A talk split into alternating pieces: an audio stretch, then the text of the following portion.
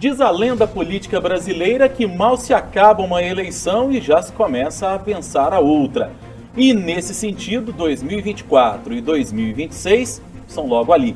Será como é que vai ficar a sucessão do presidente Lula, do governador de Minas, Romeu Zema, e do prefeito de Belo Horizonte, Fuad Noman? É sobre isso que a gente vai falar hoje. O 3 sobre os 3 já começou.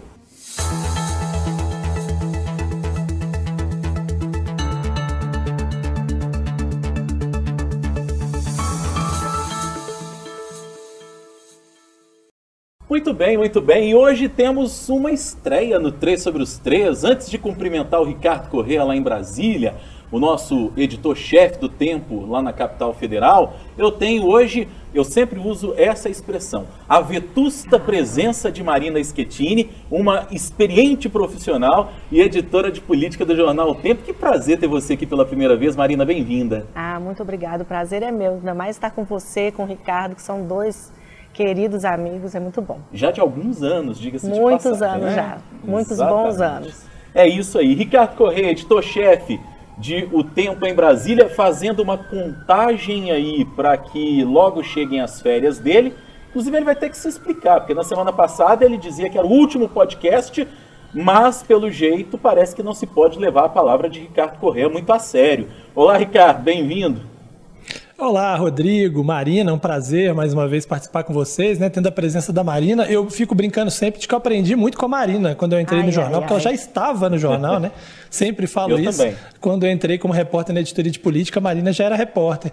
É, e quero dizer que eu sofri um golpe, viu? Porque, na verdade, eu não estaria mesmo nesse episódio. Ele foi antecipado um pouquinho a gravação para que eu pudesse participar, né? Eu agradeço pela oportunidade de participar, claro, mas quero enfatizar que quando as pessoas estiverem acompanhando, né, seja ouvindo, seja assistindo, né, independentemente aí da plataforma que escolherem, eu estarei já de férias, é, mas com a minha cabeça voltada. É mentira, não vou estar com a cabeça voltada para os próximos episódios. Né?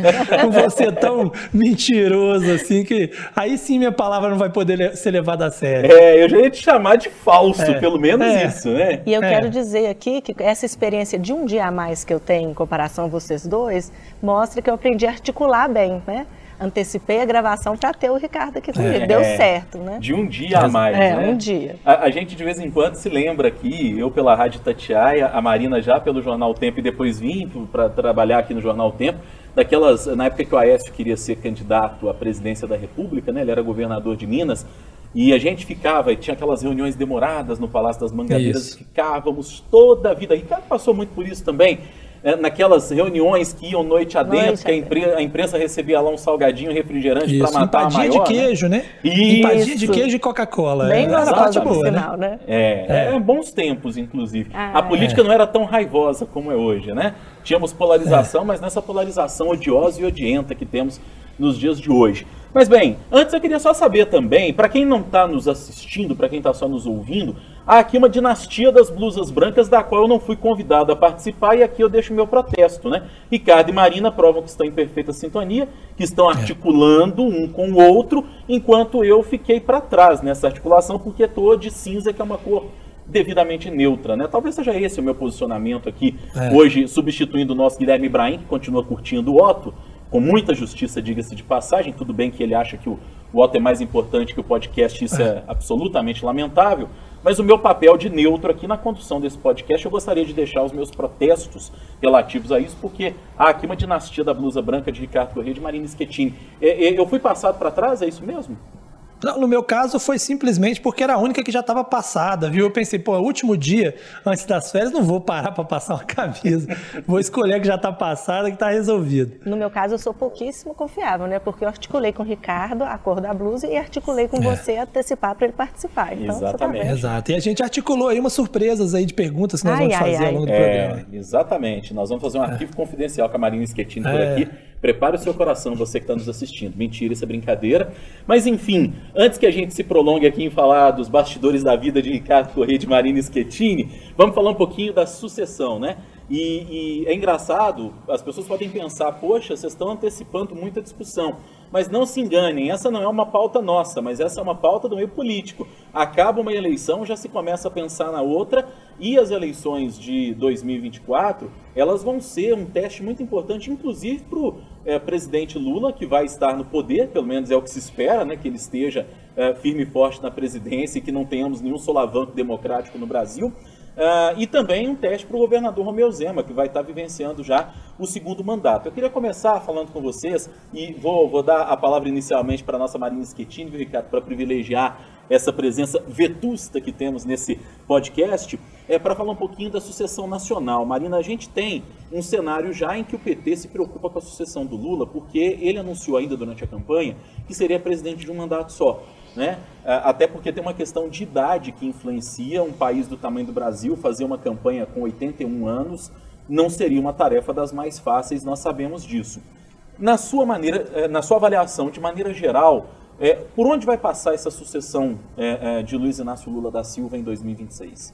Só para reforçar o que você falava aí, Rodrigo, é isso mesmo, né? A gente tem partido, pensando em 2024, que já está formando chapa de vereador. Eles já estão fazendo reuniões no interior, já procurando aquele candidato a deputado que não foi eleito, mas que teve muito voto. Aqui em Belo Horizonte também já tem gente assumindo compromisso. Então essa eleição já está começando mesmo, já começou.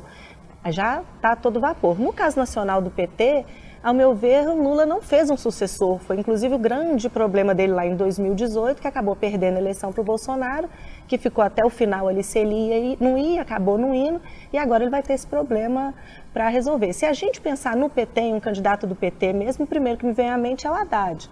Né? Veio, é muito próximo ao Lula, de confiança do Lula, concorreu ali em São Paulo, já concorreu, já tem uma experiência de uma candidatura à presidência, mas tem também nomes de fora do PT.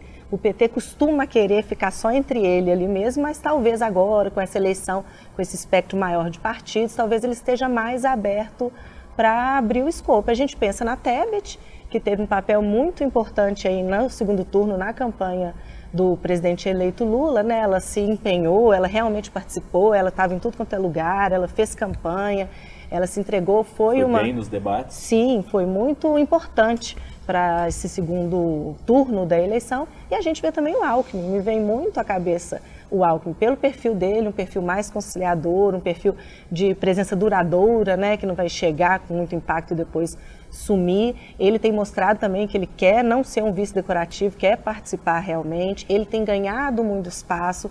Ele provavelmente vai assumir a presidência algumas vezes, porque nos planos do Lula tem muita articulação internacional, tem muito, muita viagem pelo mundo, então acho que ele chega também com o nome com força para conquistar esse espaço. É, se o Alckmin vier a ser candidato à presidência da República e pensando até numa eleição dele à presidência da República, seria o típico caso da Fênix que renasceu das cinzas, porque muita gente dava o Alckmin como morto politicamente depois daquela eleição presidencial de 2018, na qual ele foi muito mal, foi a votação pífia que teve o PSDB naquela oportunidade. Se isso de fato acontecer, e, e acho que tem uma oportunidade, tem uma chance real é, de que isso aconteça a depender do quadro que tivermos em, em 2026, seria de fato a história da Fênix, né, Ricardo? É, eu acho assim, a gente, a grande dúvida, né, é qual será o Lula presidente, né, se ele vai ser diferente do Lula de até então. É, eu acho que a composição dos ministérios vai nos ajudar a responder essa, essa pergunta, porque é o seguinte, é, o Lula optou deliberadamente por não fazer um sucessor político. Né? É, tanto é que, quando ele deixou a presidência, em 2010, ele escolheu uma pessoa que não era e era conhecida por não ser uma boa articuladora política, que era Dilma, é porque o objetivo dele era justamente ter uma pessoa técnica que tocasse o barco até o dia que ele pudesse voltar. Ele sempre quis voltar, sempre quis ser presidente de novo. É, acabou dando errado, primeiro porque a Dilma não aceitou não disputar a reeleição. Né? E havia gente no PT que defendia que o Lula deveria ser candidato, mas o Lula naquele momento entendia que ele não poderia enfrentar é, uma batalha interna porque a Dilma teria o direito, se ela quisesse ser candidata de novo. E depois porque a Dilma não chegou a concluir seu mandato, foi retirada antes é, e ele também foi preso. Então ele escolheu um outro técnico que né, mostrou em outras eleições que tem é, que não tem tanto voto assim, né, que consegue agregar um pouco mais é, em outros aspectos, mas que do ponto de vista de eleitoral não é forte o suficiente, que era o Haddad. É, muita gente até acha que ele fez para que não ganhasse a eleição de 2018. Eu acho que não chegamos a tanto. Mas agora, como a gente não tem mais uma perspectiva de poder no Lula, né? A não ser é, ele não ele, ele disputando eleição, disputando não disputando a próxima eleição, ele não vai ter outra outra perspectiva política, ele poderia abrir espaço para alguém, sim, que tivesse um pouco mais de composição política e que pudesse fazer uma sombra à sua imagem historicamente, é, porque não haveria mais essa, essa, essa preocupação. E aí ele abre outro leque, né, que não é só o leque é, de Haddad, é, por exemplo, que é o leque mais político, que aí a gente tem Jacques Wagner, né, que é, domina a Bahia nos últimos anos, ele junto com Rui Costa, né? Os dois seriam opções. O próprio Flávio Dino seria uma opção. E se a gente for olhar aquele que tem mais cara de sucessor do Lula, em, em diversos aspectos, até fisicamente, mas que tem mais cara de sucessor, esse aí é o novo Lula, que seria é, o Boulos, né? Que poderia vir no futuro a ser uma composição indo para o PT e tal, é, ser reforçado como um eventual candidato. E uma outra alternativa é essa que vocês falaram, que é buscar alguém de fora do campo político. Eu não acho que isso vai acontecer, sinceramente. Acho que o PT não vai abrir mão de ter um candidato. É, acho até que a Simone, com essa coisa, essa discussão dela poder talvez mudar o domicílio eleitoral dela para São Paulo, é porque ela já está pensando em disputar um, talvez o governo de São Paulo, de alguma maneira, porque eu acho que ela não vai ter espaço. É, mas, é, assim, a política muda muito, né? Se houver em 2026 um risco é, para os petistas, como havia lá atrás um risco é, jurídico, vamos dizer assim, é, pode ser que ele opte por alguém que tenha chance, que não seja do PT, para que é, esteja ali sob o comando da máquina, que isso de alguma forma ajuda. Mas assim, o, o cenário que eu vejo do lado do PT é um cenário em que o Lula está um pouco mais confortável agora para fazer um sucessor porque ele não tem mais alguém que vá concorrer com ele pelo comando da esquerda, já que ele vai estar tá encerrando sua trajetória, né? É, o que eu acho interessante disso é que o desafio que tem o PT e o, o presidente Lula para montar o ministério e para acomodar tantas forças que o apoiaram é o mesmo desafio, talvez, que ele vai ter para escolher um, um, candidato à presidência em 2026. Uh, ah, eu, eu faço uma aposta no nome de Simone Tebet ainda. Eu acho que ela é uma mulher que conseguiu se cacifar, é algo que é caro ao PT, mas isso não vai acontecer se ela continuar no MDB, se diga, porque o MDB vai ser sempre um partido dividido, diverso, para dizer o mínimo, com pontos de vista uh, muitas vezes divergentes, mas eu ainda faço uma aposta que ela pode chegar em condições de concorrer.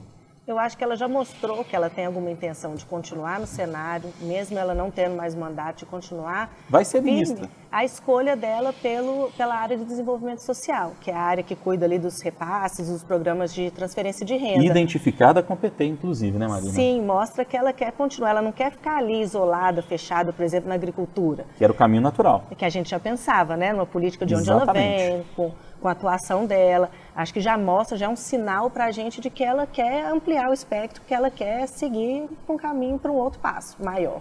Pensando nessa Agora, dinâmica, é, pois não, a gente pode ter até mesmo assim uma pessoa que está totalmente descartada do cenário político hoje, mas que já tentou presidência várias vezes no passado, que é a Marina é, não a nossa Marina Schettini, que ganharia com certeza o nosso voto, sem dúvida, mas a Marina Silva, né? Porque assim, se o Lula vai colocar a questão ambiental como prioridade e se a Marina pode ser autoridade é, nacional ambiental, né, para conversa de todos os ministérios, ela vai, vai circular por todos os ministérios, ou ministra do Meio Ambiente, um ministério mais importante, ou uma enviada para o clima, como é o John Kerry nos Estados Unidos, que essas três possibilidades estão aí colocadas, né?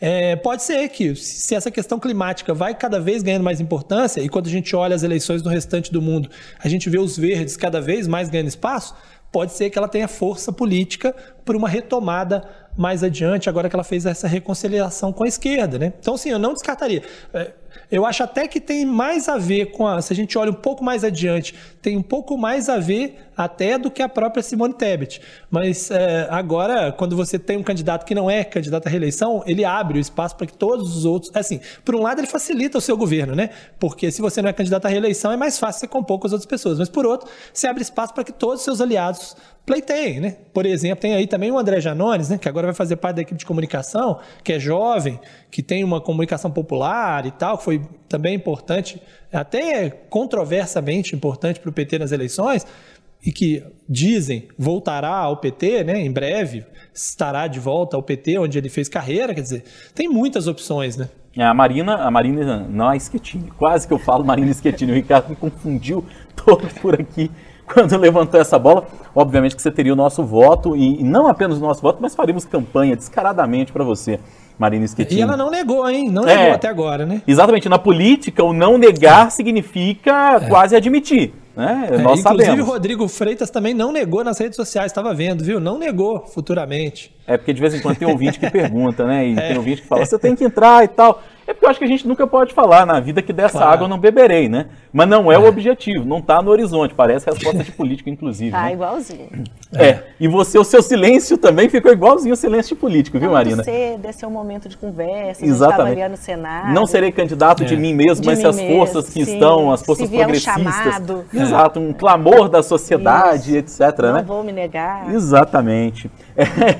Mas o que eu dizia é que uh, se eventualmente acontecer da Marina Silva ser uma candidata de Lula em 2026, seria igualmente o Alckmin um caso da Fênix, de alguém que as pessoas davam como morta politicamente, precisou disputar a Câmara dos Deputados em São Paulo para tentar fazer o partido dela romper a cláusula de barreiras, né? deu a sorte, entre aspas, de fazer uma, uma federação com o PSOL que significou uma sobrevivência para a rede, politicamente falando, porque a situação era muitíssimo complicada para o partido mas não teve uma votação que algumas pessoas esperavam, não foi uma puxadora de votos que as pessoas esperavam, mas inegavelmente, e a COP está nos mostrando isso, né, a maneira que a Marina circula ah, na, na, no meio ambiental, na, nas questões que envolvem é, o, o, desenvolvimento sustentável, ela é uma liderança e ela é uma liderança de peso.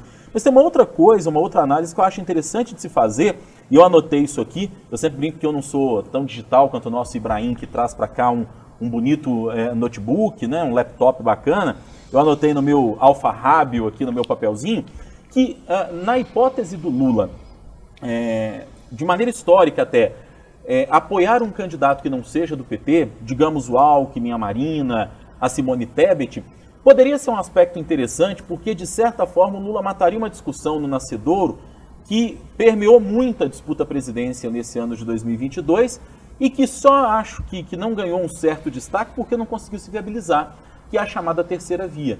Né? É, nós temos tudo para ter em 2026 uma eleição polarizada de novo, em que certamente alguma força política vai falar: olha, eu quero sair, escapar dessa dicotomia aí, desse maniqueísmo que existe entre um lado e outro, entre direita e esquerda. Mas se tivermos um apoio a Alckmin, um apoio a Simone, até mesmo um apoio a Marina, é, o Lula poderia, não sei se estou certo nisso e quero ver a opinião dos companheiros aqui, é, matar talvez essa discussão da terceira via e já encampar é, essa figura do governo de reconstrução, de concertação, um governo mais voltado ao centro e menos à esquerda, e talvez aí já fazer uma articulação para tentar vencer a eleição com uma frente maior, ou sem passar o sufoco que passou na eleição desse ano. O que faltou para a terceira via foi tempo, né? É. Foi esperando demais, esperando demais. Aí Porque a Simone poderia conversar... ter sido mais competitiva. Sim, ela é um nome mais à direita, né? Exato. né? Se o Lula desse apoio para ela, seria esse nome mais à direita, talvez ajudaria nessa composição. E cada eleição é uma história. Quando o Ricardo cita a Marina Silva, ela perdeu, não saiu tão bem quando a gente esperava, ela acabou levando uma rasteira do próprio PT, mas agora a história é outra. Agora, como o Ricardo bem diz, ela vai circular muito, ela vai ter muita voz no que diz respeito ao meio ambiente, e esse tema hoje ele tem muito mais relevância, chama muito mais atenção, tem muito mais espaço do que teve quando ela não teve o resultado que a gente no começo esperava que ela teria. É, e notemos que não estamos falando em nenhum momento de ninguém do PSDB, né? É impressionante, né? Um partido que disputou de maneira competitiva, levou a presidência duas vezes com o Fernando Henrique Cardoso, foi ao segundo turno em duas oportunidades, ou aliás, em mais que duas oportunidades, né? Com o próprio Alckmin, com, com José Serra. Uh, nós não estamos falando mais porque o PSDB, em que pese até ter eleito governadores de três estados, dois estados até com um peso muito interessante, que é o Rio Grande do Sul é, e também Pernambuco, o PSDB parece que saiu de vez da roda de negociação e da lembrança da gente que é analista político, né? Porque quando a gente falava em presidência da República, logo se pensava quem é o candidato do PSDB. Parece que essa cena mudou assim. É, e a gente não vê uma perspectiva de mudança, até porque me parece que o nome, o principal nome do PSDB hoje, é que, que na minha avaliação é o do governador do Rio Grande do Sul, governador, pode-se dizer reeleito, Eduardo Leite, uh, ele me parece estar cada vez mais distante do PSDB. Eu acho que ele quer distância, inclusive, do Nito Cano. É. É, ele está conversando muito com outros partidos para tentar é, formar ali uma, uma federação ou alguma fusão, né? Que inclua o PSDB, talvez o, o União Brasil, o MDB e o PSD, né? Esses grupos aí que estão próximos para conversar, além do próprio Cidadania que já está ligado ao, ao PSDB por, por meio de uma federação, né? Mas isso é muito difícil considerando que o PSD, União Brasil, o MDB, todos eles estão conversando com o atual governo, né? É. Então é difícil você compor uma federação com alguém que já está com o pé dentro do governo, né? Mas de fato, assim, do PSDB ele certamente é o principal nome, é o nome que pode ajudar a, reerguer o partido, que teve um primeiro turno péssimo, né, mais uma vez, mas conseguiu respirar um pouquinho no segundo, porque com a eleição dele, é, do Riedel, né, do Eduardo Riedel, é, é, e também da Raquel Lira, é, acabou, né, foram, são três governadores, tem ali várias regiões, um, um no centro-oeste, um no nordeste, um no sul, para tentar recompor um pouco a base do PSDB, mas de fato ele começa com uma força bem menor do que se esperava. Mas assim, se alguém da terceira via hoje está colocado, e se a gente está considerando a Simone dentro do escopo é, do atual, do futuro governo, a terceira via que sobra hoje seria o Eduardo Leite, né? Não se sabe quanto ele vai conseguir se viabilizar, mas seria o nome dele. É, e tem um discurso moderado, né? Que é justamente o que a terceira via busca, alguém que tenta fugir um pouco é, desses dois polos que estão protagonizando o debate. Bom, e tem um outro aspecto que é interessante, que é o papel do presidente, do atual presidente Jair Bolsonaro. Né? É, a gente já discutiu aqui a, a, fala do Valdemar da Costa Neto, que é o presidente nacional do PL, de que Bolsonaro é candidato em 2026, é, mas parece que o discurso foi mais discurso mesmo, não emplacou. Né? Nós ouvimos agora no, no, Café com Política da Rádio Super recentemente o presidente do PL em Minas, experiente e raposa política, José Santana, deputado estadual com muitos mandatos, deputado federal com muitos mandatos também. E quando a gente perguntou, se acha que deve ser realmente o, o, presidente Bolsonaro candidato em 2026, ele falou, olha, que o presidente Bolsonaro vai ser uma grande liderança da oposição, a gente não tem dúvida, mas está muito cedo para falar de 2026. Eu tenho lá minhas dúvidas, confesso para vocês, se esse lançamento, digamos assim, quatro anos antes das eleições por parte do Valdemar da Costa Neto não foi um, não foi um bom jogo de cena, viu, Marina? meu ver, sim, até porque para um político né, com a experiência do Valdemar, colocar uma candidatura tão cedo, é muito tempo para ficar com a vidraça exposta. Então a gente fica pensando realmente qual foi a intenção dele ali. Inocência provavelmente não foi. Então alguma coisa por trás disso teve, né?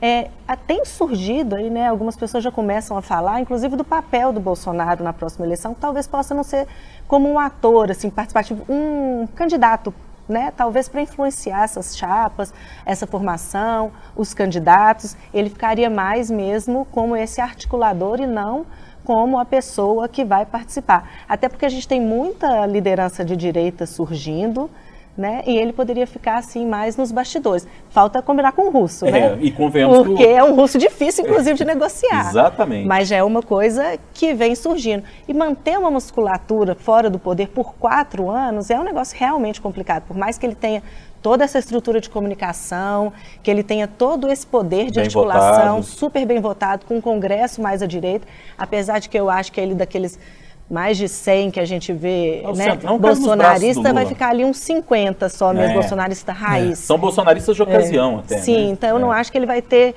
esse congresso que a gente espera, essa oposição que a gente espera, esse espaço lá dentro que a gente espera. Então acho que ainda tem muita água para rolar e vai ser uma conversa muito difícil e vai depender dos próximos passos dele mesmo. Eu faço essa mesma leitura porque eu acho primeiro que o presidente Bolsonaro não consegue articular, ele não tem uma característica de alguém conciliador para fazer articulação. Né? O perfil dele é um perfil mais explosivo, é, é um perfil autocrático, centralizador, e é tudo que, inclusive, ele não pode ser se ele quiser de fato se articular para ser candidato à presidência da República em 2026. Ele vai precisar reaglutinar uma série de forças no entorno dele e que, como eu disse agora há pouco, já estão caindo nos braços do Lula. Essa turma é, mais fisiológica e menos ideológica do Centrão vai entrar no governo Lula de mala e cuia e vão botar a estrelinha do PT no peito, vão fazer o L e dizer que sempre foram lulistas.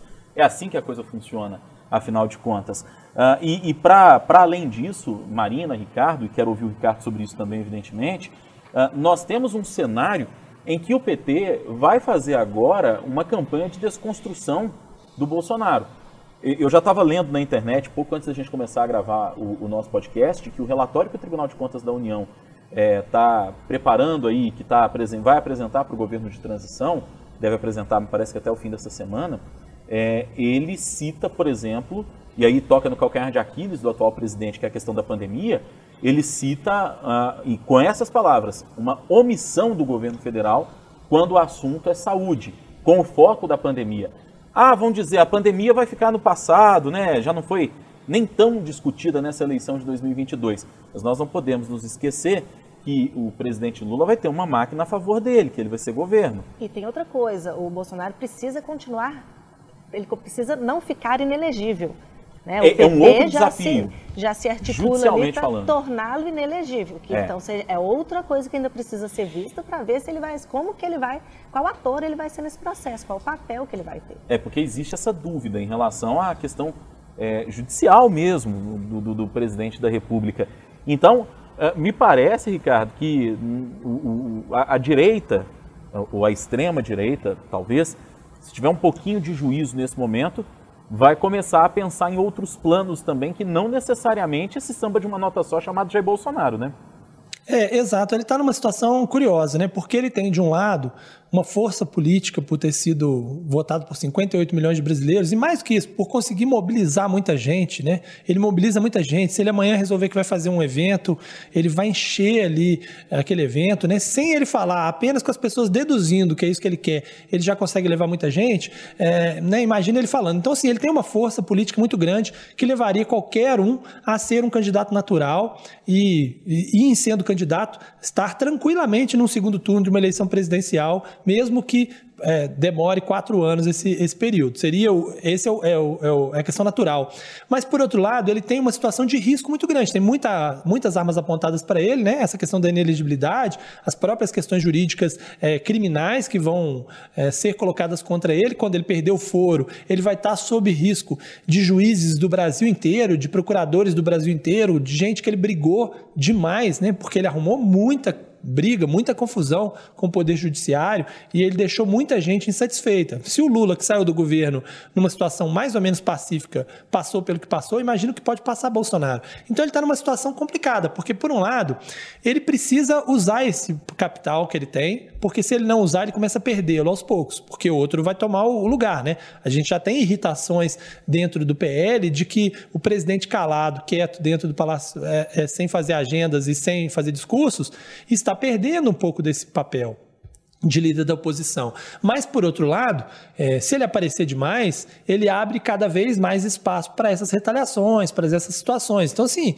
é, realmente é, é difícil, né? Ou você se coloca para ocupar esse espaço, ou você se recolhe para se proteger e deixar para um momento mais adiante. Lembrando que Bolsonaro tem os filhos também, então é, é Bolsonaro candidato não necessariamente é Jair Bolsonaro, pode ser Eduardo Bolsonaro, pode ser Flávio uhum. Bolsonaro é, né, qualquer um deles que for candidato é, seria teria mais ou menos a mesma, o mesmo apoio político, porque né, moveria é, todo, um, um todo um, um, grupo que, que está junto dele. Né? Mas a gente tem que lembrar, claro, de que se, se ele está fora do poder, a gente tem alguém na direita que está no poder e que vai ocupar o governo de São Paulo, que é sempre um caminho natural para que depois tente a presidência e que tem uma postura um pouco mais. É, é, um pouco menos polêmica, vamos dizer assim, que é o Tarcísio né, Gomes de Freitas, e que pode vir a ser uma opção. A gente está vendo lá nos Estados Unidos a questão do Trump, né, que ele conseguiu manter um prestígio, uma força muito grande, mas agora vai ter que enfrentar uma disputa interna nos republicanos com o Ron DeSantis, né, o governador da Flórida, foi reeleito, e que já aparece em algumas pesquisas, inclusive à frente do Trump na disputa para ser o candidato republicano. É, então, eu não duvido que mais adiante a gente tenha essa real discussão de se é, vale a pena apostar de novo em Bolsonaro, com todas as polêmicas que foram criadas, ou se não é melhor ter um nome que agrega um pouquinho mais do que ele, à direita, que é o caso do Tarcísio. Claro, vai depender é, do governo que o Tarcísio fizer lá em São Paulo, mas certamente o Tarcísio já é uma sombra para Bolsonaro, principalmente no momento em que ele assumiu o governo de São Paulo e que Bolsonaro ainda estiver recolhido é, e precisando né, de, de, de, ficar recolhido por um tempo para evitar é, quaisquer transtornos maiores do ponto de vista jurídico. É, né? Você falou aí que o Bolsonaro brigou com um monte de gente. Eu acho que ele brigou com você também, porque sua tela piscou quatro, cinco vezes. Está piscando agora, inclusive, nesse exato momento aqui na nossa frente. Aí quem então... brigou comigo foi o, pessoal, é, foi o pessoal do jornal. É. Bom, vamos acreditar que sim.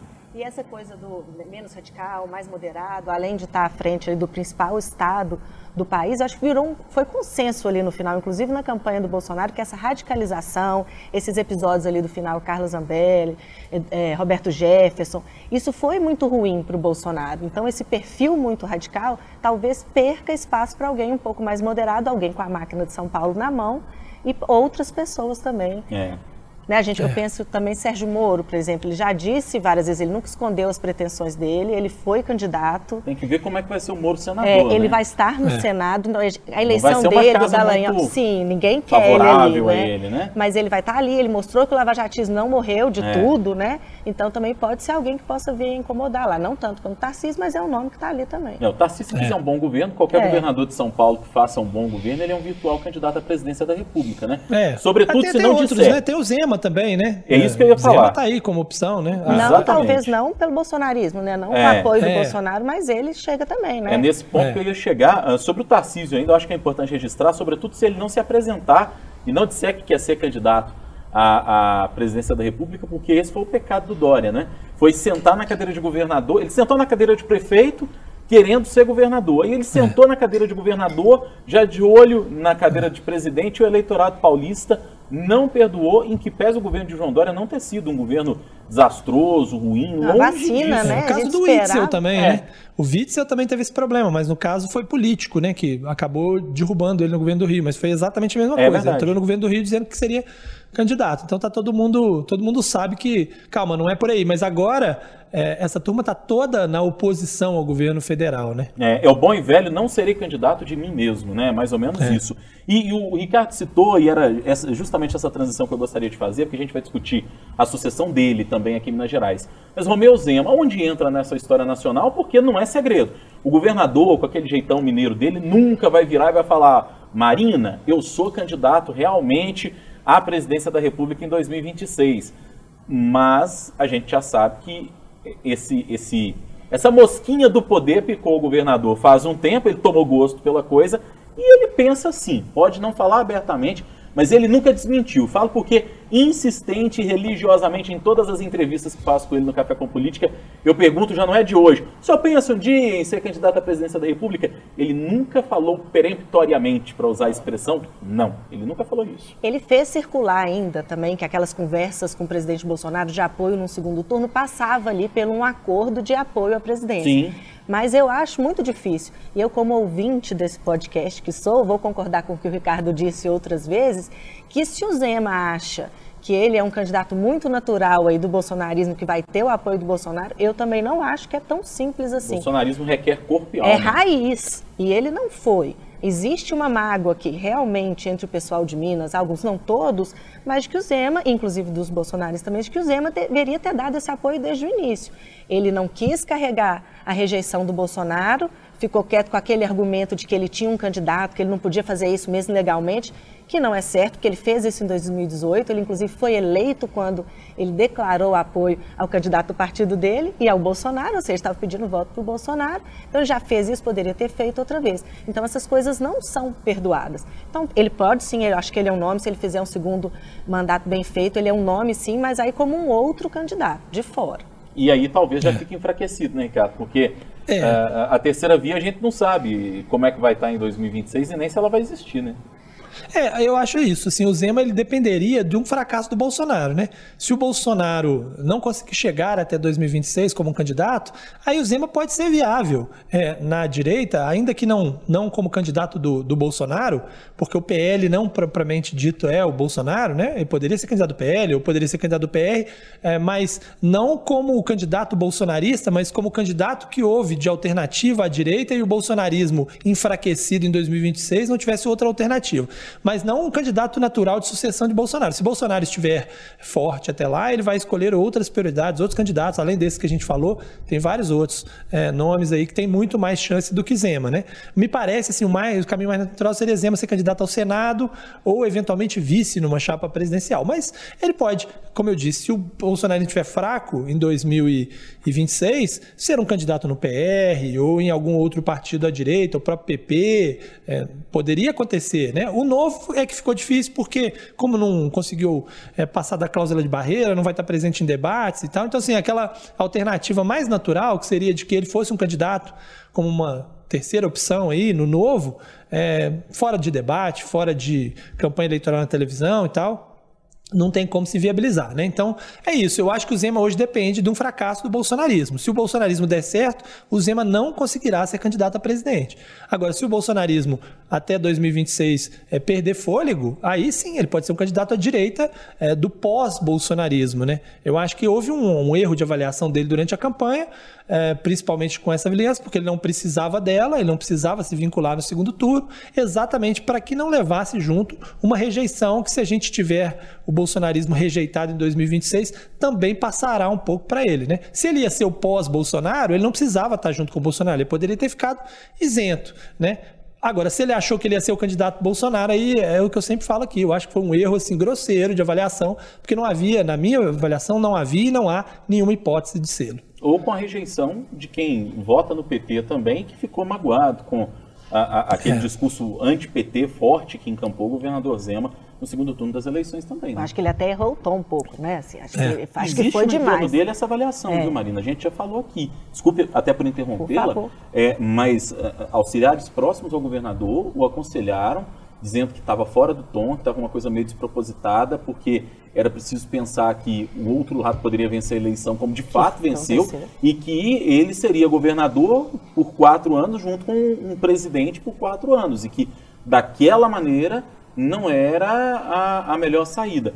Mas há um núcleo, de, segundo a gente ouviu, mais radical próximo ao governador e pessoas a quem ele ouve muito, a quem ele dá muito ouvidos, que é, ajudaram a radicalizar aquele discurso. É, quando eu vi o governador de olhos fechados, fazendo, orando ali do lado do presidente, não candidato, eu pensei, não é o Zema que a gente está acostumado a ver, né? É. Sempre muito discreto, nunca fala de religião, nunca fala da vida pessoal dele. Eu acho que ele se empenhou mais do que ele deveria, até porque a situação de Minas não é uma situação muito confortável para ele poder fazer quatro anos de mandato sem ter que conversar Exato. nada com o governo federal. Então, eu acho que talvez é, se... tenha sido realmente um erro. É, se cai, por exemplo, as liminares, né? As liminares que ficaram esse tempo inteiro é, no Supremo, que inclusive vai ser ainda mais reforçado por é, nomeados pelo governo federal, ele fica numa situação realmente muito difícil. Ele depende de investimentos federais, ele depende de uma articulação para a questão do ICMS, porque essa composição do ICMS, nenhum governador teve coragem de ser contra porque ficou com medo de perder a eleição, mas agora está todo mundo apavorado por conta do, do rombo de 27 bilhões que isso vai causar nos estados, então eles vão ter que conversar com o governo federal a esse respeito. É, então, assim, olhando por esse ponto de vista, a não ser que ele achasse é, de forma convicta de que Bolsonaro ganharia é, e que isso ia salvar a sua pele, é, foi um erro de avaliação. Né? Uma aposta muito alta, né? Exatamente. E, como toda e qualquer aposta alta, arriscada, evidentemente. É. E Zema tem que se preocupar também com a sucessão dele, porque nós tivemos na eleição de 2022 uma vitória maiúscula, sim, no primeiro turno do atual governador, mas nós temos um, um, um nome que estava no segundo lugar e que ocupou o segundo lugar, de Alexandre Calil, que embora não tenha ido para o segundo turno, não me parece morto politicamente. Eu penso que o, o Calil já começou, inclusive, a desenhar isso pelo, pela manifestação do dia, reconhecendo a derrota, inclusive. É, ele disse, na, naquele jeitão Calil de ser, que achou muito bacana ser candidato a governador. Calil parece, faz tudo parecer que é uma grande brincadeira, assim, né, pelo, pela, pela retórica que utiliza. Uh, nós temos o, o, presidente do Senado, Rodrigo Pacheco, que vai estar em final de mandato é, e que é. todo mundo sabe que o grande sonho dele é ser governador do estado. E hoje, Calil e Pacheco são do mesmo partido, mas isso pode mudar tranquilamente, até porque o, o Pacheco está no PSD, mas ele continua dando as cartas no União Brasil, antigo Democratas, né, que se fundiu ao PSL, todo mundo sabe disso, ele É, continua e ali. parte do MDB também, né? É, que também já foi um partido dele, né? Ele É. se elegeu pela primeira vez, inclusive, pelo MDB, a deputado federal na eleição de, 2000 e, de, de 2014, né? Ah, e nós temos também, obviamente, aquele que seria o candidato preferido do governador, preferido do novo, que é o Matheus Simões, vice-governador eleito. Temos um bom tabuleiro de xadrez para elucidar aqui o que pode ser essa sucessão aqui em Minas Gerais. Acho É. que ela depende um pouco ainda da municipal em 2024, mas acho que esses nomes aí estão muito bem colocados. O PT, de novo, não tem um nome. O como- PT se queimou muito com o governo É, Pimentel. Isso, não e- gosta, o PT não gosta que a gente fale isso não, mas é, é a Mas real. é, o, o Pimentel foi pessoa não grata demais É. na campanha, né? Ele era praticamente radioativo, ninguém queria o Pimentel perto. É. Nas poucas vezes que ele subiu em algum palanque, ele estava lá escondidinho atrás e a gente custava, procurava e custava ver. É. A gente tem o Alexandre Silveira, que acabou não se elegendo senador, né? Ele não se mostrou muito bom de voto na urna, mas ele foi muito leal ao presidente eleito Lula, ele Ainda tá conseguiu sendo. muito voto, ele foi muito, porque ele tem muito trânsito com o prefeito, então ele foi ele o contraponto ao Zema, naquela investida é, nos prefeitos para conseguir virar voto ali, conseguir voto um para o Bolsonaro e o outro para o Lula, então ele pode aparecer ali também. Tem o Fuad, que também é do PSD, como você falava, que provavelmente vai tentar uma reeleição em 2024, mas não sei também se ele vai ter apoio do PT que ele precisa. E aí, Ricardo? É. Você, você não está aqui em Minas mais já faz um tempo, tem mais de um ano, ah, mas você, obviamente, continua acompanhando o nosso cenário. Desses nomes que a gente levantou aí, você acrescentaria mais algum eh, a, a essa listinha aqui que a gente criou? Não, eu acho que assim, eu concordo que de fato o PT tem dificuldade de colocar um nome, né, por causa do governo Pimentel, embora eu acho que um bom governo Lula é, ajudaria muito a, a, dissipar e deixar mais longe né, essa, essa visão sobre o governo Pimentel. E aí, nessa hipótese, os nomes mais é, cogitados aí pelo PT seriam o Reginaldo Lopes, que pode vir a ser candidato ao Senado. Muito provavelmente, Reginaldo é o, é o principal nome para ser ministro, né, no Sim. Minas Gerais, no tal governo. Então, poderia ser o nome, Reginaldo Lopes, ou eventualmente Odair Cunha, é, pode ser.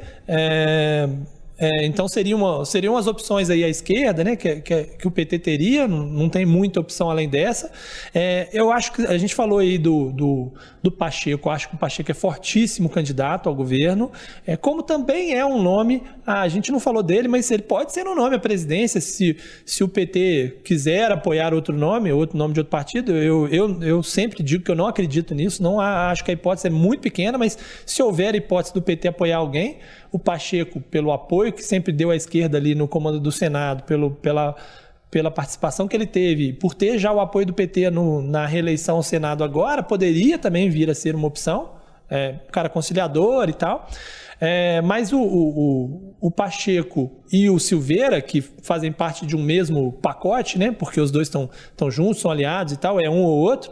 É, sem dúvida são dois nomes e concordo com a Marina também que o Fuad, se for reeleito a prefeitura de Belo Horizonte, caso venha a concorrer, é um nome, sem dúvida, o prefeito de Belo Horizonte é sempre uma opção aí para o, para o futuro. Mas eu não vejo muitos nomes além desses aí que estão colocados, não. A gente é, já falou, né? É, acho que não tem também. É, é isso, Calil, Silveira, Pacheco, do outro lado, Matheus Simões é o principal nome. E a gente tem aí os do PT, Reginaldo e Odair. É, acho que esses são os mais colocados aí hoje. Você pode até ter alguma aventura, alguma coisa diferente, uma surpresa. Um Cleitinho, que já vai estar no Senado, não, não tem nada a perder porque o mandato é de oito anos, eventualmente tenta, né? Ou o próprio Janones pode vir a tentar, né? Já, em outras ocasiões falou que não queria, mas é, são opções de acordo com o que for circulando. Mas, assim, os nomes que estão aí colocados são esses, sem dúvida nenhuma. Eu acho que dificilmente o Fuad disputaria com o Calil. Em que pese é, não, um. Sim, é um ou outro, é. É, e mesmo que tenha havido um afastamento, né? Até porque É. o Calil deu uma cutucada uh, no, no Fuad após o segundo turno, destacando que o Fuad apoiou o Lula no segundo turno, mas não apoiou ele efetivamente no, no primeiro turno da eleição aqui em Minas. E o Fuad tem um outro fator que talvez possa pesar, que é uma questão relativa à idade dele, né? Ele já está É. com, acho que 76 anos, salvo engano. Depois eu vou até dar uma pesquisada no Google aqui, a idade certa do prefeito de Belo Horizonte. Ah, mas daqui a, a dois anos, daqui a quatro anos, melhor dizendo, ele já poderia estar numa idade um pouco mais avançada para poder disputar o governo de Minas, né? É, ô Rodrigo, só porque assim, eu, eu esqueci de falar, né? Mas eu acho que quando eu falei do- dos petistas, a gente, obviamente, não pode descartar em hipótese nenhuma as duas prefeitas, né? A Marília, É, e a Margarida Salomão, né? Se houver aí interesse do PT, elas inclusive são mais viáveis, talvez sejam mais viáveis do que outros, dependendo do, dos resultados. É, principalmente a Margarida lá em Juiz de Fora, não sei como é que vai ser a reeleição dela uh, em 2024, né? A Marília Campos sempre se mostrou a, acima do, do PT em alguns aspectos, né? consegue articular muito mais. Então, obviamente, são dois nomes também que o PT tem aí como opções, né? É, em algum momento vai ter que escolher aí e, e apostar num, né? É, o, o Fuad tem 75 anos, eu errei por pouco, ele é de 30 de junho de 1947. E, e aí ele teria uma situação de já estar tá é, mais idoso, difícil. talvez, para disputar o governo de Minas, eu, eu já acho que seria uma, uma situação um pouco mais complicada. Sobre as prefeitas de Juiz de Fora e de Contagem, se fosse para fazer uma aposta, eu faria talvez da Marília, Marília. porque é mais jovem, é. É, porque é alguém que está aqui na região metropolitana. Mas a Marília, é, talvez a grande qualidade dela seja a grande dificuldade que ela enfrenta, porque ela está, por exemplo, em Contagem ficou muito claro que ela está acima do PT. Né? E isso se explica numa cidade em que é, deu a vitória ao Bolsonaro nos dois turnos, mas tem uma prefeita com mais de 80% de aprovação popular, segundo pesquisas que já estão circulando no próprio município. Então, é, ela de fato consegue gravitar acima dessa questão é, que envolve desse antipetismo. Lembrando que ela foi eleita numa, anti, numa onda antipetista muito forte dos adversários. É uma, era uma eleição que todo mundo considerava que ela estava praticamente eleita. Mas, é, para finalizar o raciocínio, o que eu dizia é que talvez a grande qualidade seja o grande desafio, que a Marília, por ser alguém que está acima, digamos assim, do PT em contagem, ela também é alguém que tem dificuldades para se viabilizar muitas vezes dentro do próprio Partido dos Trabalhadores. Por vezes as pessoas falavam com ela é, que ela de fato tem é, um perfil. Quem conhece a Marília fazendo campanha de rua, é, inclusive, sabe que ela é muito boa nisso, no tete a tete, no, no estar com o eleitor. É, administrativamente, ela é, ela é menos petista do ponto de vista administrativo e mais pragmática. Foi assim no, no na, nas duas, no, nos dois primeiros mandatos dela em contagem, está sendo assim novamente agora, mas a, é, essa qualidade, digamos, é também um desafio interno de se viabilizar dentro do partido. O PT realmente vai ter, para ela conseguir, vai ter que aprender a olhar para fora do próprio partido que é uma coisa que o PT, inclusive, faz com mais facilidade se a gente for excluir a eleição presidencial. Aqui em Minas já fez isso é, O PT tem costume também de é. apostar tanto nessa presidencial, talvez por causa do Lula mesmo, e aceitar fazer composições, olhar para mais para fora do partido em estados e municípios. Talvez assim a Marília ganhe viabilidade. E a gente falava de cada eleição é uma história, ela foi eleita no meio da pandemia, né? naquela eleição que os, muitos prefeitos foram reeleitos, que a gente valorizava muito, a gente, o eleitor, a competência, a qualificação. E ela foi eleita muito nisso. Ela é vista como uma ótima gestora. É, então ela é um nome forte mesmo. É, pode acontecer. E Matheus Simões, meus caros, é, Ricardo Correia e Marina Schettini, vai ser vice-governador. É alguém que. Eu, eu, acho que ele não esconde ninguém que. que é, ele queria muito ser o vice do Zema, todo mundo sabe disso, é um fato, né? É, em que pese até o Partido Novo é, é, pelo menos oficialmente, entender que talvez fosse melhor ter o nome de outro partido, o que muita gente não acredita, parecia tudo muito jogo de cena, e a gente já falou isso. É, mas é alguém que é de confiança do governador, de fato, tem ali uma relação de confiança por aquilo que eu converso com, com as pessoas que estão próximas ao governador e ao próprio Matheus Simões, é uma relação realmente de proximidade. O governo Zema ganhou corpo a partir da sua segunda metade, justamente quando o Matheus renunciou ao mandato de vereador e foi ocupar a cadeira de secretário-geral do governo. Ele foi um grande organizador interno do governo e lá na cidade administrativa é muito visto dessa maneira, como alguém que teve esse mérito de é, é, gerar uma organização que talvez o governo ainda não tivesse é, para que chegasse ao ponto do governador ser reeleito como foi. É, mas ao mesmo tempo é alguém que muitas vezes é considerado é, irônico, intempestivo pela forma de falar. Será que o governador Zema vai ter facilidade, de fato, para fazer um sucessor e pensando na hipótese de Matheus Simões como um candidato ao governo de Minas? Eu acho que ele ah, já começa eu... com a máquina, né? Então, acho que é. ele já começa com alguma vantagem. Desculpa, Ricardo, vai. Não, pois não. É, não, eu apenas ia dizer assim, ele é o candidato natural, obviamente, né? Ele vai ganhar cada vez mais espaço. E quando o Zema deixar o governo, porque se não for candidato a presidente, provavelmente vai ser candidato ao Senado, então vai ter que deixar o, o, o, o governo na reta final, né? Ele vai ganhar ainda mais corpo como governador, vai, vai disputar como governador candidato à reeleição. Então é sempre um nome forte. Mas ele tem um problema que é o Partido Novo, né? Porque ele está super vinculado ao Partido Novo. E aí, ele vai concorrer sem, sem participar de nada, sem fundo partidário? Ele já, já, já não não coisa, né? Mas, mas sem, sem estar na televisão, sem, né? Como é que vai fazer? Se ele vai para outro partido, é, talvez ele perca um pouco dessa cara, dessa, dessa, de, dessa, dessa visão que ele tem, dessa proximidade dele com, com o Partido Novo. E eu não tenho dúvida de que ele sempre foi trabalhada a hipótese dele ser o vice, em momento nenhum o Novo cogitou outra hipótese. É, conversou com os aliados ali mais para jogo de cena, mas uhum. em momento nenhum se cogitou outro nome que não fosse ele, o nome era ele mesmo desde o início, foi, foi feito tudo trabalhado para que ele fosse o candidato, justamente porque ele é o nome natural. Agora, como é que ele vai resolver essa questão do Partido Novo? Se ele vai para outro partido? Como é que ele vai construir isso? É que a gente precisa ver, né? Vossa Excelência me permite abrir uma divergência, senhor Ricardo Corrêa? Claro, fique à vontade. Eu acho que não vai ser tão difícil essa saída de Matheus Simões do Partido Novo, talvez para se viabilizar como um candidato do governador Romeu Zema. Por dois aspectos. Primeiro, que o governador deve sair do Partido Novo. Dizem que não, mas a conversa é cada vez mais forte de que o governador de fato deixe o Partido Novo. Segundo, que o Matheus Simões, talvez no papel de vice-governador, vai ser um Matheus Simões muito mais do diálogo, porque isso já foi dito para ele. Que, olha, se você quiser ser candidato, você vai precisar mudar um pouco esse perfil é. E vai precisar articular mais. E tem outra coisa: o Matheus Simões ele foi do PSDB por muitos e muitos e muitos anos. E ele é amigo do Alckmin, que é vice-presidente do Lula. E o Matheus já está funcionando como a porta de entrada do diálogo zemista com o lulismo.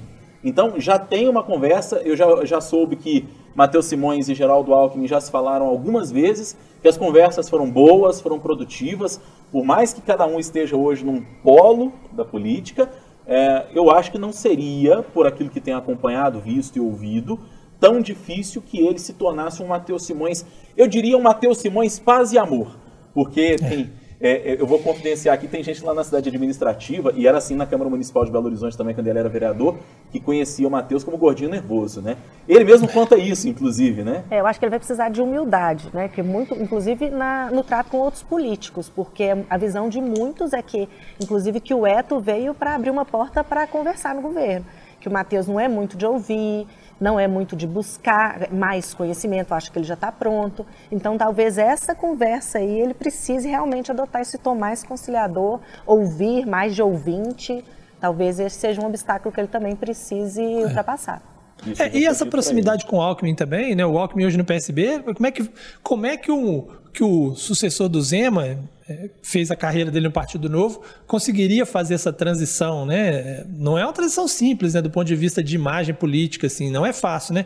O Alckmin só conseguiu porque é candidato a vice, né? Mas se ele fosse candidato hoje e dissesse que ah, é um candidato mais, a, mais esquerda, teria muita, muita dificuldade, assim. É, e eu também não vejo o Matheus Simões no PL, por exemplo, como vai o, o governador. Uhum. Eu acho que essa proximidade dele com o bolsonarismo é muito diferente. Eu acho que, assim, é, se você olha para o Matheus, você olha para o Zema, você até entende o Zema indo para o lado do bolsonarismo, porque o Zema é, é, ele, ele não tem uma característica muito forte para dizer assim, ó, isso aqui, é, ele tem essa característica que, da qual ele não arreda o pé. Mas eu acho o Matheus, por exemplo, um cara mais técnico, mas que não combina muito, não combinaria muito com o PL, por exemplo. Teria que achar uma outra alternativa. Assim, eu não, eu não digo que não vai acontecer, eu acho que vai acontecer, porque ele não tem alternativa. No, no, no, no novo ele não conseguirá. Agora, fácil eu não vejo como seja mesmo, assim, de fato. É, mas ele não iria para um, um partido de esquerda, de centro-esquerda, que, que, que, fique claro, é. Ricardo. É, ele é uma porta de entrada e, e talvez seja isso que a Marina está falando, dessa necessidade de mostrar que ele consegue dialogar, que ele consegue conversar a respeito daquilo que dizem dele, né, que pensam dele, é, talvez para um partido que seja de centro, um partido de centro-direita, é, mas um partido de centro-esquerda, isso é fora de cogitação pelo perfil que tem Matheus Simões, isso aí é, seria é, algo assim inédito, para dizer o mínimo, para não usar uma outra expressão. Bom, falamos da sucessão em Minas Gerais, falamos de Fuad Noman, que vai precisar ser sucedido ou que vai ser o sucessor de si mesmo, né? Porque na primeira entrevista que o prefeito Fuad Noman nos concedeu na, na Rádio Super e, e em O Tempo, eu, eu não aguentei e fiz essa pergunta, né? E ele falou, não, tá muito cedo, a gente tem que. Eu tô tomando pé ainda, mas também não descartou. Também não descartou. A exemplo de Marina Schettini, que não descarta a possibilidade é, de ser uma candidata, não de si mesma, mas uma candidata a qualquer coisa no futuro, a síndica do prédio dela, a, a presidente da CIPA aqui da viável. empresa. É. ele não descartou, ele não descartou. E, e, o que eu tenho ouvido de gente que está próxima do prefeito é, tem é, algumas pessoas que estão ali orbitando, é que ele tomou gosto. É sempre assim, né? O cara chega, ele é técnico, o Fuad tem muito essa história, né? Ele foi é, um técnico a vida inteira com a atuação no governo federal, foi um secretário mais técnico no governo Aécio, foi um secretário da Fazenda no primeiro mandato do Alexandre Calil, que é uma, uma secretaria absolutamente técnica, mas quando ele senta naquela cadeira e pega a caneta de prefeito, a coisa muda de a figura. Mosquinha, né? A mosquinha do poder pica e, e, e, há muita gente que já dá como certa uma candidatura. Né? Vide, inclusive, o discurso, por exemplo, que o prefeito fez agora recentemente na parada LGBTQIA+, de Belo Horizonte, que ele foi aplaudido pelas pessoas, que a figura dele é uma figura afável, né? É, é, muita gente fala assim, parece aquele velhinho gente boa e tal, e, e, isso é uma coisa que as pessoas já começam a notar na prefeitura, e eu estou falando assim sem meias palavras, porque é assim que eu escutei, inclusive de algumas pessoas. É, muita gente já começa a vê-lo de fato como um candidato em potencial, que ele está empolgado com a ideia, e que mais do que isso, que ele pode ser, a depender do trabalho que ele fizer agora, e a depender até do contato que vai ter com Lula, porque apoiou o Lula no segundo turno, de fato um candidato muito competitivo para ser reeleito em 2024. Você pensa da mesma maneira, Marina? Me chama atenção essa parte do candidato viável, porque eu acho que o temor que vai ficar em torno do FAD é justamente se ele vai ser bom de urna, se ele vai ser bom de voto. Que é bom administrativamente, né? Ele vem de uma carreira muito longa, com certeza ele já provou que ele é competente, mas fica aí essa dúvida se ele teria a disposição, se ele teria o jeito mesmo para fazer campanha, para conseguir voto. Tem um fiel da balança aí na minha avaliação, que é a relação com a Câmara Municipal que estava deterioradíssima com o Calil, e todo vereador que vem aqui nos dá entrevista é engraçado. Não tem um vereador que não tenha elogiado, inclusive aqueles que eram apoiadores do Calil, mas todos eles, viu, Ricardo? É, é, é, unanimidade entre todos aqueles que eu já ouvi. Olha, mudou muito a relação e nós sabemos que vereador tem peso na eleição municipal também, Ricardo. É, a que, grande questão é, é, a relação mudou porque eles acham que ele não será candidato e é. quando ele se é que vai ser candidato, a relação muda de novo, é, ou não, né? Porque a gente tem. Eu, assim, eu, eu confesso que eu não estou acompanhando tão diretamente, tão proximamente as questões é, locais, né, em, em, Belo Horizonte. Eu não sei a relação é, da Câmara, não tenho acompanhado a Câmara diariamente, obviamente, mas você tem nomes ali que sempre sonharam e sonham em ser prefeitos. É o caso do, do Gabriel Azevedo, é um, é um candidato natural, potencial candidato, né, é, no futuro. Agora, é óbvio que o Fuad, como prefeito, é um candidato candidato natural também.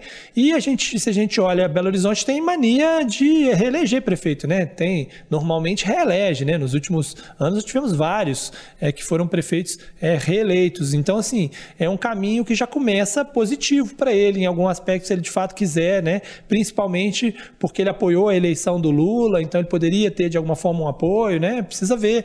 Mas é, se ele quiser, ele sem dúvida é um candidato competitivo. Eu não sei se ele se é competitivo a ponto ponto de ganhar, porque a gente ainda está longe da eleição, é. depende de muitas coisas e ele nunca foi testado. Mas que ele é um candidato viável. É, e, e, que ele disputaria, sem dúvida nenhuma, para estar num segundo turno, eu, eu não tenho dúvida de que qualquer candidato a prefeito que não tem uma avaliação muito negativa tem boas chances é, numa eleição. Né? É até interessante porque o Ricardo lembrou aqui é, dessa tradição que o BH tem de reeleger prefeitos, né? e historicamente a gente viveu isso desde que a reeleição foi implementada no Brasil. E eu volto aqui ao início dos anos 2000, quando o desconhecido Fernando Pimentel, que era vice do Célio de Castro, que não era alguém Isso. conhecido para valer, né? não era, na verdade, nem um pouco conhecido, é, assumiu no meio do mandato, porque o titular adoeceu, o doutor Célio de Castro, a, assumiu a prefeitura, se deu bem na cadeira de prefeito, é. foi reeleito no primeiro turno e fez um segundo mandato considerado muito bom, e que o cacifou depois, aí virar, virar ministro, a ter sido governador do estado, etc é, talvez possa ser uma trajetória que em alguma maneira encontre um ponto de coesão. É, o, o Ricardo citou Gabriel Azevedo, que é alguém que já disse que não vai para além de dois mandatos na Câmara Municipal e está no final do segundo mandato, que para mim tem uma dificuldade. Primeiro, de articulação política. Segundo, que o Gabriel abandonou as redes sociais, que era o forte dele. Né? Ele teve um problema aí com as redes e não quer mais entrar nas redes sociais. Ele está sem partido e partido para abrigá-lo é um desafio também. Então, se ele de fato quiser ser candidato a prefeito, ele precisa resolver isso o mais rapidamente se movimentar, possível. Né? Se movimentar, é. porque a, a, ele não está nas redes, ele, ele eh, não tem um partido para abrigá-lo, ele estava no Patriota e, e, acabou brigando lá e saiu também. Nós temos uh, mais alguns nomes aqui que eu queria trazer para análise. Nosso tempo está acabando e se deixar a gente vai ficar aqui até amanhã conversando, mas o Ricardo está foi ansioso para as férias dele, diga-se de passagem. É, mas tem alguns com, nomes. Com justiça, que, né? É, com é relativamente. É. Relativamente. Mas isso a gente discute depois. É, é, do Eduardo Costa, que um dia foi quase um vice, o ex-futuro. É, o, o ex-futuro vice, é isso. O ex-futuro vice do governador Romeu Zema, é essa a melhor expressão. E do lado do bolsonarismo, talvez a gente vai ter uma movimentação. Bruno Engler foi candidato, assim, de supetão na eleição de 2020. Esperava-se que ele não fosse ter uma votação. Ele saiu à frente do João Vitor Xavier, que era o cara que todo mundo pensava, esse vai rivalizar com o Calil. O Bruno Engler acabou tendo uma votação muito expressiva. Segundo lugar, né? Segundo Chegou lugar, segundo. exatamente. Passou o João Vitor Xavier na reta final. Nós temos o Nicolas Ferreira, que a Marina já tem uma informação de bastidor que talvez o Nicolas não queira ser candidato a prefeito embora possa, o candidato foi o, o, deputado federal eleito mais bem votado do Brasil. E nós temos Carlos Viana, que vai estar é, na, na, no finalzinho já do mandato de senador, né? E que talvez possa ser uma maneira até para se manter em evidência também, que foi candidato ao governo de Minas agora. É um tabuleiro, assim, digamos, é, entre aqueles que são zemistas, o Eduardo Costa, aqueles que são bolsonaristas com esses três nomes aqui, bem interessante, Marina. É, bem rapidinho aí, para ajudar com o tempo, mas eu acho que o Viana vai ter muita dificuldade, Também inclusive acho. se ele continuar no PL, né? Ele ficou muito queimado ali para falar de uma forma mais rasa e mais rápida dentro do partido dele, então eu acho muito difícil ele conseguir esse espaço, acho que essa mágoa não vai passar. O Nicolas realmente a informação que essa conversa já foi feita com ele, se ele tem essa disposição, se ele tem esse interesse, mas parece que ele não teria esse interesse, ele gostaria de ficar na Câmara para ele ter protagonismo, para ele ter espaço, para ele continuar se, se consolidando ali como uma liderança da direita, que a intenção dele seria o governo, mas a idade não permitiria que ele se candidatasse ele ao governo. Ter 30 anos para ser é. candidato a E ficaria ele por meses, dois ou três meses. A gente sabe que a posse pode ser adiada por um mês, como foi feita agora na eleição de deputada, a filha do Eros Biondini, ela vai precisar adiar é, um mês a posse dela para ela ter idade suficiente. Então, talvez ele pensaria num plano mais a longo prazo, mas que por agora, pelo menos, ele não tem interesse na prefeitura. O que pode dar uma aliviada para o Gabriel Azevedo, que ou para o Eduardo Costa. Ou para Eduardo Costa. Mas também o Eduardo Costa, não sei se ele vai ter esse trânsito político que ele foi por muito tempo a pedra que joga na vidraça dos outros, né? Ele foi sendo um jornalista muito combativo, então parece que ele não é muito bem quisto, ele não teria um espaço tão livre assim para essa candidatura. Você é pedra, Ricardo Corrêa? Não, eu, bom, não sei, né? Eu, eu sei lá, né? um pouco pedra, um pouco vidraça, né? Mas pelo menos na, na posição que a gente está, a gente é pedra, né? A gente é vidraça, às vezes, no, nos bastidores. É, exatamente. Mas principalmente ele, que era radialista, ele é, sempre claro, falou, claro. né? Sempre fez muitas análises, sempre teve Sim. muito espaço. Então ele tinha um, é. uma postura muito combativa. Com muita audiência. Sim. Né? É, claro. Ele teve assim. É, a, esse episódio mesmo aí do, do, do, é, do Zema pegou mal demais para ele, né? Porque assim, era uma, era uma evidente articulação que não era para dar certo. Eu não sei se ele sabia, se ele não sabia, né? Mas é, ele tinha que, ter sab... tinha que saber, né? Porque era óbvio que o PSDB que decidiria que o PSDB não iria aceitar de forma alguma que ele fosse candidato. Né? Obviamente, se ele for, for é, se ele conseguir de alguma maneira um partido, independentemente de qualquer articulação de, de apoio, se ele tiver, é, se ele estiver na eleição, ele terá muito voto, né? Eu acho que ele vai ter muito voto porque ele é muito querido pelas pessoas, é, ainda que ele não que ele possa ter dificuldades é, do ponto de vista político, né?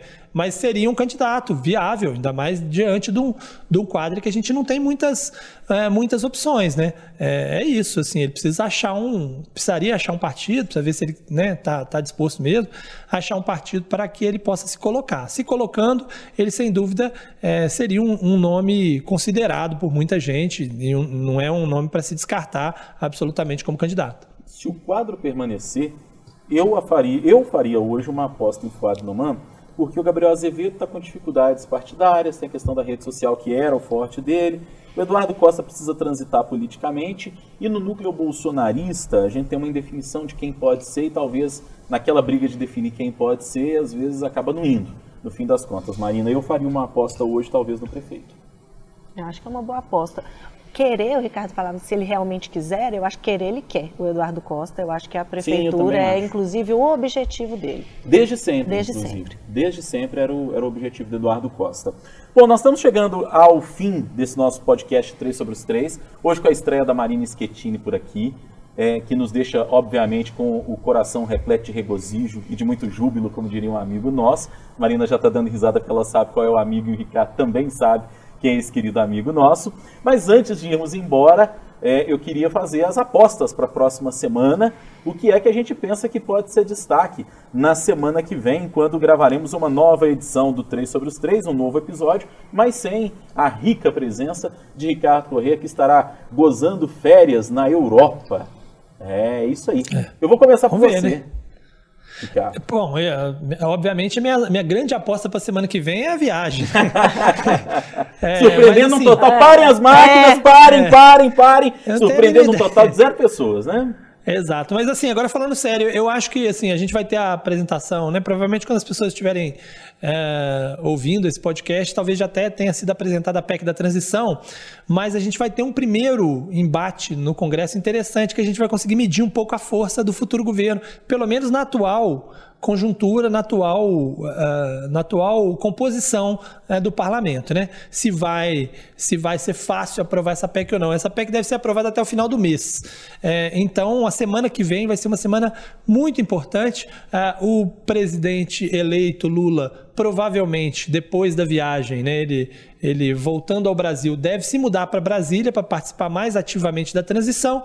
Então a gente vai ter. É, eu até fiz uma aposta e durante a conversa eu acabei mudando, mas é, a gente tem essa articulação da PEC da transição e eu vou pedir desculpa para dar mais uma e talvez até atropelando aí alguma das ideias de vocês, mas também o primeir, os primeiros anúncios de ministros né, do futuro governo. Atropelou o meu.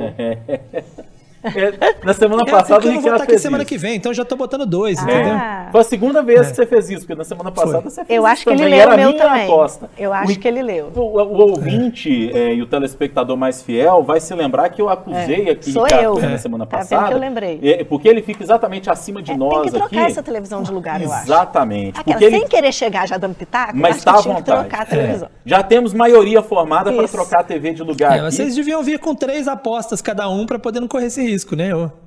Um você fez duas, né? você podia ter feito uma só, deixar é, outra pra gente. Verdade. É, não, eu fiquei até um pouco culpado quando eu tava fazendo, sabe? É, Mas diz, mesmo assim eu fiz. Diz o ditado que o homem precavido vale por mil, né? No caso do é. Ricardo, ele vale por três mil, porque ele tem três apostas, né? São é. três precauções, assim, então. É. Exato. Mas eu concordo com o Ricardo, acho que a PEC da transição vai dar o tom da semana aí também, mas eu antes apostaria, era minha ideia apostar nesse início aí da composição do ministério. O Lula, inclusive, disse que quando ele voltasse do Egito, ele já ia começar a dar uma uma, um norte, pelo menos, começar a dizer alguns nomes, e eu acho que vai ser o marco aí da semana. Obviamente que eu concordo com vocês, eu penso que são destaques, mas para diferenciar um pouquinho, porque o Ricardo passou por cima da Marina de mim também. Que Caramba! A, a, minha aposta acusado, aposta, duramente. Duramente, de, de, maneira justa, eu diria ainda, é. né? É, que também era a minha aposta, essa da Marina, é, mas eu, eu, quero, eu quero ver como é que vai ser a reação a participação do presidente eleito Lula na COP27 lá no Egito, né? É, vendo as imagens da presença dele, ele me pareceu muito bem relacionado, foi muito bem saudado, e, e eu quero entender é, qual vai ser o papel que o Brasil vai ocupar nessa questão do desenvolvimento sustentável, na questão do aquecimento global, que é uma aposta, inclusive, para tra trazer investimentos externos para o Brasil. A economia verde é uma realidade. A gente ouviu do presidente dos Estados Unidos, Joe Biden, que é, a questão climática é uma ótima oportunidade econômica, inclusive, não com essas palavras, mas com esse sentido que o presidente dos Estados Unidos disse. Então, eu, eu quero de fato ver na semana que vem como é que o, o, o mundo vai se comportar diante da presença uh, do, do, presidente eleito Lula na COP27 da ausência do, do, presidente Bolsonaro na cúpula do G20, porque também está repercutindo. Né? Ele que já não vai mais ao Palácio do Planalto para trabalhar, está é, é, tá ficando cada vez mais claro isso, na, na, na, falta de agendas oficiais, esse contraponto entre um presidente eleito que hoje parece já ser o presidente de fato do Brasil e o atual incumbente que está cada vez mais ausente do, do, do protagonismo do, do, debate eleitoral depois que perdeu a eleição. Bom, acho que é isso que tínhamos para falar. É, já com o tempo devidamente estourado, como todas as semanas a gente faz aqui para manter a tradição. Eu gostaria de convidar todos aqui para um brinde em homenagem a Marina Schettini com a nossa robusta caneca do 3 sobre os 3. Marina, é água que está aí? É chá de alguma coisa ou é bebida alcoólica? Não posso revelar. Ricardo, é o que, que você está tomando aí? Eu tô tomando água, tô tomando, eu tô sempre tomando água aqui nesse, nesse, nesse podcast para ver se a minha garganta supera aí essas, essas dificuldades todas. É, resta saber se é água que passarinho não bebe, né? O que pode ser de fato. Ricardo, agora sim, boas férias, né? Na semana que vem realmente não vamos ter você, né? Obrigado. Não é possível, né, que vocês vão inventar uma nova maneira de me, de me obrigar a fazer o podcast mais uma vez. Mas é, eu espero que tenha um juízo na minha ausência aí e certamente não acompanharei. Mas quando eu voltar, eu posso até ouvir atrasado. É. Se você não nos acompanhar, será uma decepção. Não será como uma punhalada pelas costas, que fique claro. Infelizmente, não acompanharei. É, eu, eu quero dizer, um acha que o filho é mais importante que o podcast. O outro acha que as férias são mais é. importantes que o podcast. Que mundo é esse que a gente está vivendo, Marina Schettini? Sem querer semear a discórdia. Mas já tá. semeando, inclusive. Né? Notem vocês que Marina chegou já sentando chegou na Chegou chegando. Marina Schettini, que prazer ter você aqui. Muito bom tê-la aqui no 3 sobre os 3. A gente sabe que durante as férias do Ricardo Corrêa, a gente vai ter mais de você, Marina Schettini. Vamos ter mais a Thalita Marinho, que na semana passada esteve com a gente. Mas um prazer inenarrável estar contigo aqui hoje. Eu que agradeço, gente. Foi ótimo. Muito obrigado pela acolhida, viu? Valeu, Marina. Lembrando que o 3 sobre os 3 está nos agregadores de podcasts. Você vai lá no seu preferido e digita 3 sobre os 3. A gente está lá no portal O Tempo, tempo.com.br barra podcasts. E se você, é, no, no portal Tempo, você vai ver as nossas carinhas, inclusive. Você também pode ver pelo YouTube, youtube.com.br o tempo. Pesquisa lá, 3 sobre os 3, e você vai ver as nossas respectivas carinhas. Claro que é muito mais legal ver a carinha da Marina, ah. da Marina Schettini do que a de Ricardo Corrêa e a de Rodrigo Freitas, mas vai ser um prazer ter você nos assistindo, além de nos ouvindo. Na semana que vem tem mais podcast para você. Super obrigado. Até a próxima.